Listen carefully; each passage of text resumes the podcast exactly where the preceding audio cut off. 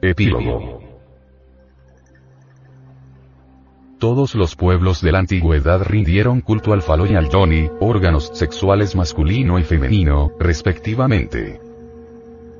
Por aquellos tiempos estos órganos todavía eran considerados sagrados. En muchas cuevas paleolíticas se han encontrado símbolos fálicos ante los cuales se practicarían ritos mágicos con la esperanza de que estos propiciaran la fecundidad no solo de las mujeres, sino de la naturaleza, que es fuente de vida.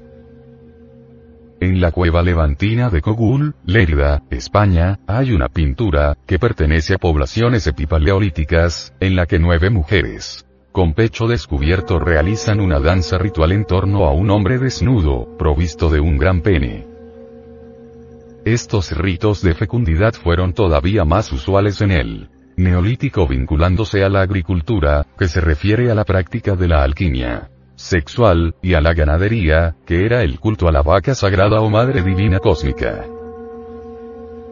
Algunos estudiosos de la arqueología piensan que el uso y significado de los menires, men igual piedra e ir igual larga, es que son monumentos a los dioses para lograr de ellos fecundidad y fertilidad, pues el menir sería un símbolo fálico que representaría al órgano viril, siempre erecto, del dios creador del mundo. Ahora bien, los menires no solo están presentes en territorio europeo, sino además en Indoamérica. Así, por ejemplo, en la localidad del Mollar, provincia de Tucumán, Argentina, se ha creado un parque arqueológico con los menires hallados en las inmediaciones. Empero también los hallamos en Perú, Nicaragua, México o la isla de Pascua. En algunos menires podemos observar inscripciones de serpientes, símbolo que se asocia al fuego sexual del amor, al yonio vagina, que a su vez alegoriza la fertilidad o creación del hombre real. Históricamente, el culto al falo, como símbolo de fecundidad y fertilidad, lo encontramos en casi todas las culturas. Mesopotamia, Egipto, India, Imperio Romano, Escandinavia, Perú, México, etc. Pero jamás ese culto estaba relacionado con ideas indecentes ni de obscenidad ni era mal visto en ninguna de estas sociedades. El origen de este culto se remonta a un dios distinto en cada cultura, pero relacionado con funciones similares.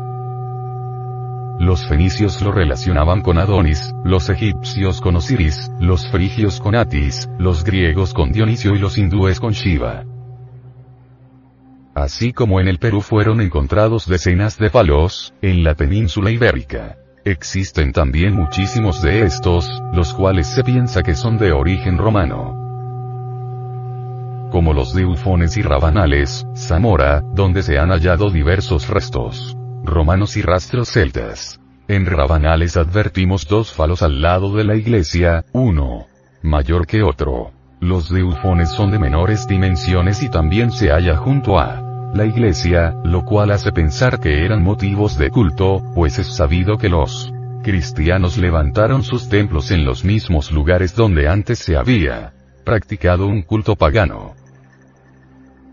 El hecho de que hallemos falos en zonas tan diversas y distantes como Grecia, Italia, Francia, Gran Bretaña o España, nos habla claramente de la gran difusión de este culto, que los infrasexuales de la Iglesia Católica procuraron eliminarlos en el segundo Concilio de Braga. 572, donde prohibió el culto a las piedras de forma fálica, y, posteriormente manifestó abiertamente que el pene erecto se asociaba a lo diabólico.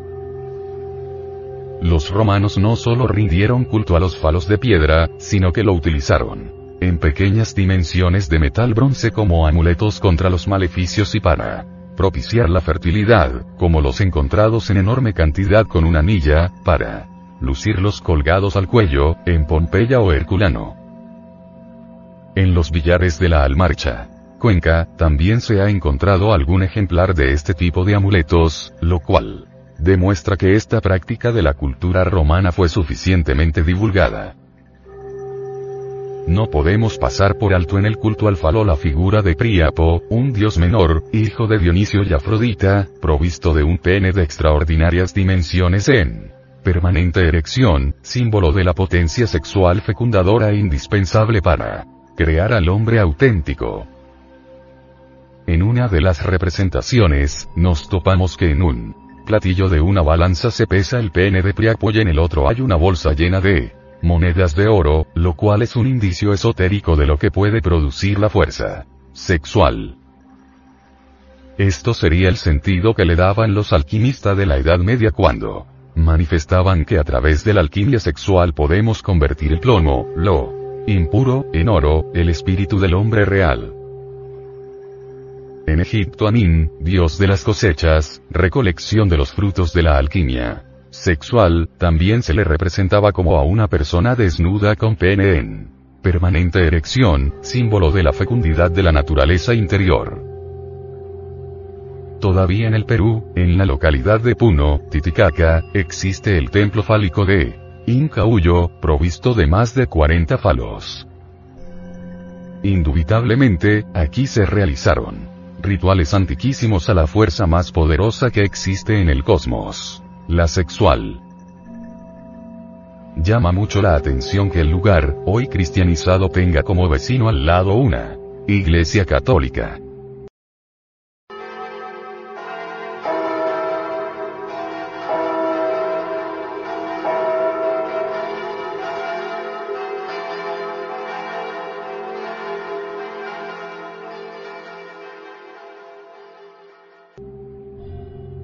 Algunas tribus africanas practican aún el rito de fecundación de la tierra, para lo cual los hombres introducen su pene en un trozo de caña y simulan el coito con la tierra, introduciendo el falo con la caña en agujeros elaborados previamente con el fin de simular una cópula ritual. En la India, actualmente el falo lingam sigue siendo reverenciado en muchos de sus templos.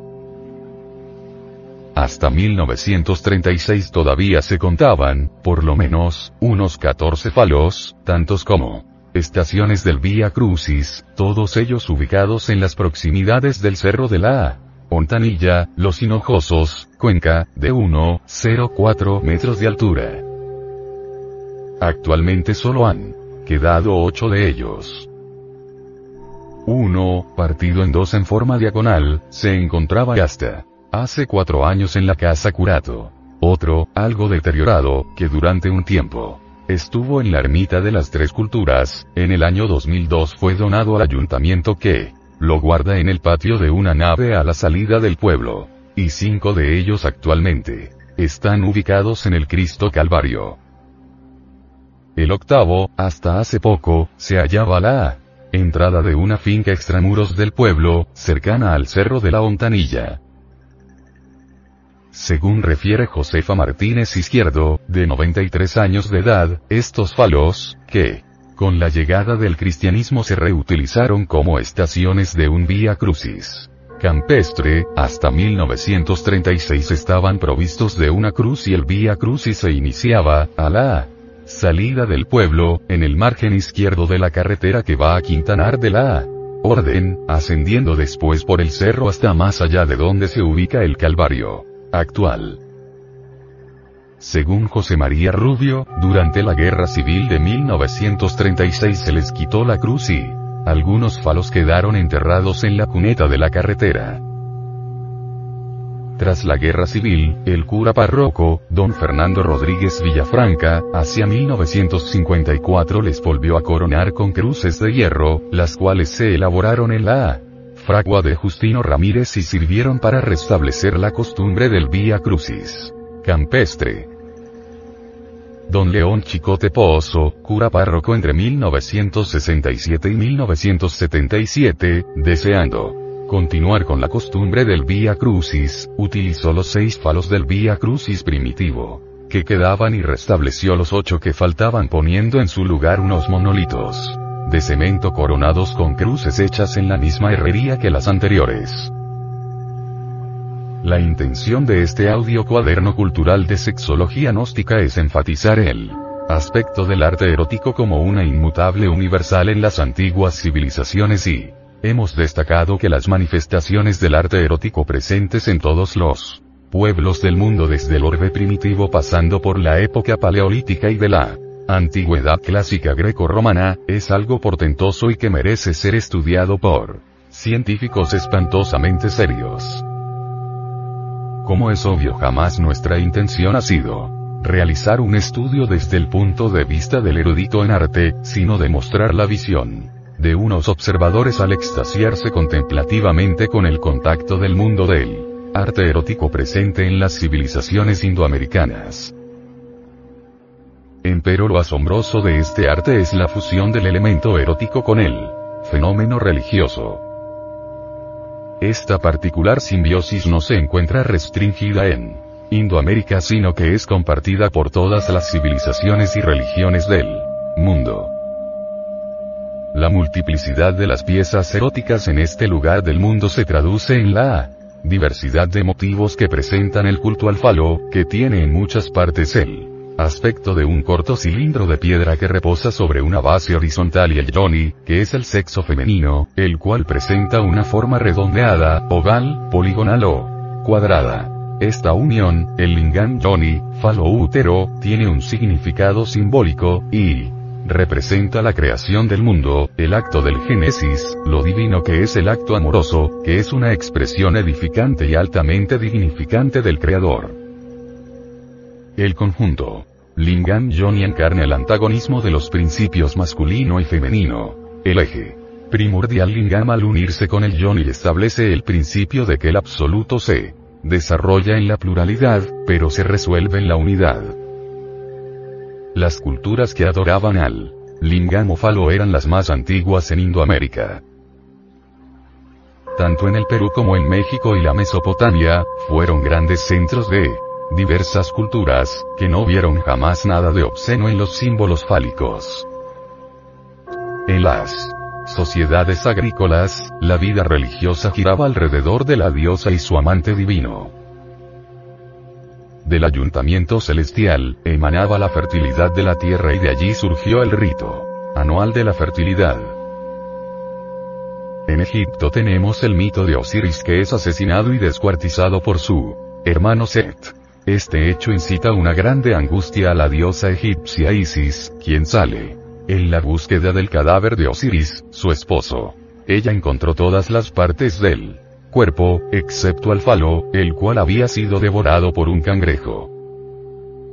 Entonces Isis labra diligentemente un falo, el cual le permite a Osiris resucitar.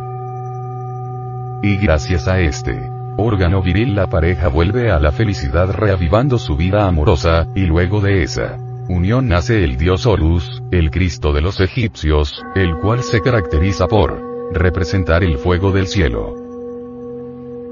En Grecia y Roma tenemos a Priapo el dios de la fertilidad. Su característica más importante era el tamaño colosal de su pene siempre en estado de erección. La consulta con el oráculo dictaminó que la única manera de librarse del mal y alcanzar la felicidad matrimonial, era aceptar a Priapo.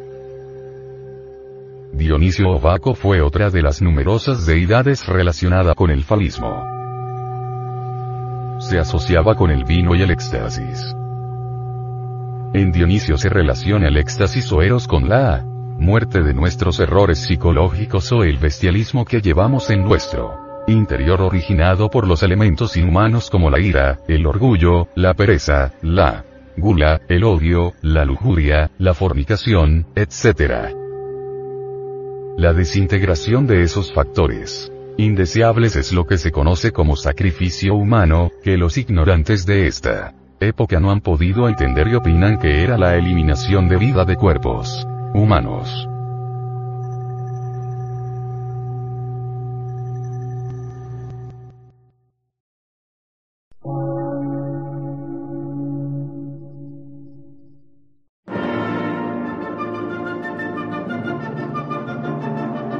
Emisora, gnóstica, transmundial.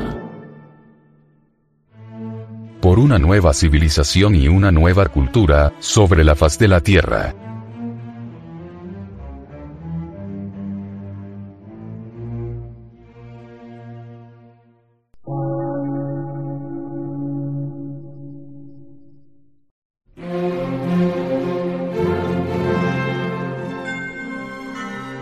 De radiodifusión, científico, artístico, místico y filosófico, de la Asociación Colombiana de Centros de Estudios Gnósticos, Antropológicos, Psicológicos y Culturales. A.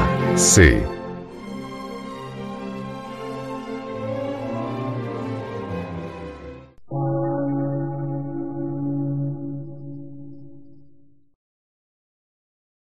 Lectura en movimiento. Difusión sin fronteras.